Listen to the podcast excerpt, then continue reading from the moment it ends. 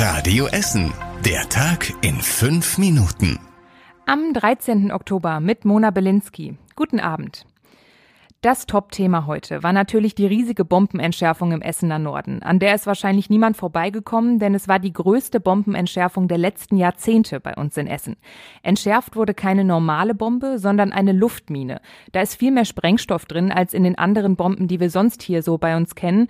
Deswegen durften heute dann rund 28.000 Menschen über Stunden ihre Häuser nicht verlassen und 11.000 Menschen mussten im nahen Umkreis der Bombe aus ihren Häusern raus.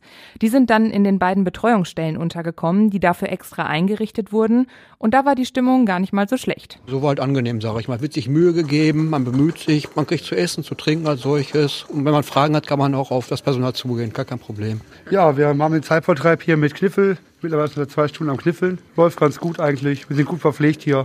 Gibt Kaffee, Getränke, kleine Snacks. Ich habe schon Kniffel. Um zehn vor acht konnten die Entschärfer dann an die Arbeit, dann war der Spuk auch schon schnell vorbei.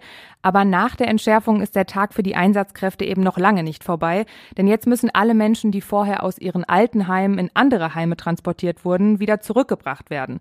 Und damit werden sie wahrscheinlich noch bis tief in die Nacht beschäftigt sein. Alle wichtigen Infos zur Entschärfung heute findet ihr bei uns im Live-Ticker auf radioessen.de und hört ihr natürlich auch morgen früh nochmal in der Frühschicht mit Angela Hecker. Außerdem beschäftigt uns in Essen aktuell eine ganze Reihe von heftiger häuslicher Gewalt. Sonntag und Dienstag hatten offenbar junge Männer in Freisenbruch und dem Südostviertel ihre Partnerin mit einem Messer angegriffen. Eine Frau starb, eine andere liegt lebensgefährlich verletzt im Krankenhaus.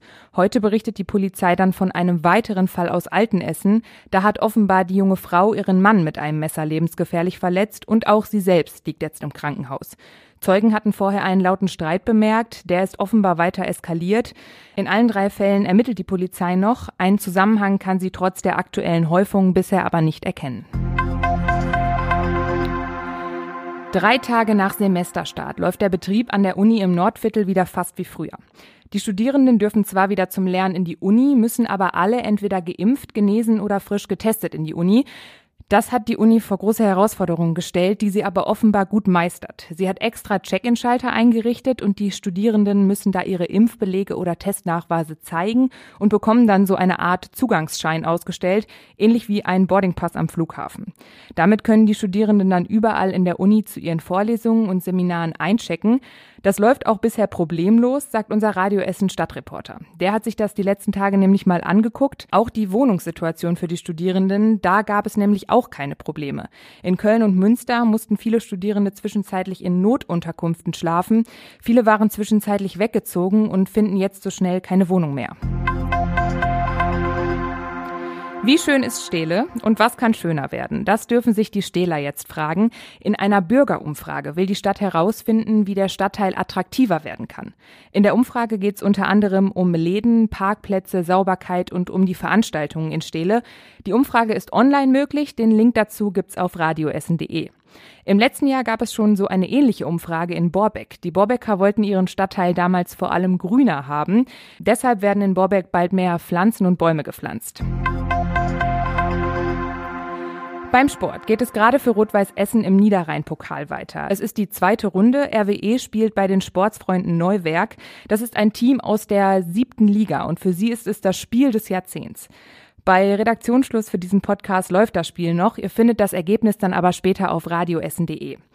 Andere Teams haben schon gestern gespielt. Unter anderem hat Schwarz-Weiß Essen gegen eine Mannschaft aus der Kreisklasse gewonnen mit 13 zu 0. Alle Ergebnisse und Spiele im Pokal mit Essener Beteiligung findet ihr auch auf radioessen.de.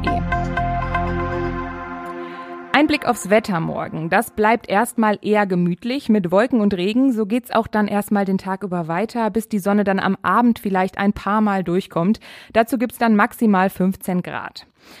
Das war's mit den aktuellen Nachrichten von heute. Kommt alle sicher wieder nach Hause. Die nächsten aktuellen Nachrichten bei uns aus Essen gibt's dann erst morgen früh ab 6 Uhr hier bei Radio Essen. Ich wünsche euch noch einen schönen Abend und bis morgen. Das war der Tag in fünf Minuten. Diesen und alle weiteren Radio Essen Podcasts findet ihr auf radioessen.de und überall da, wo es Podcasts gibt.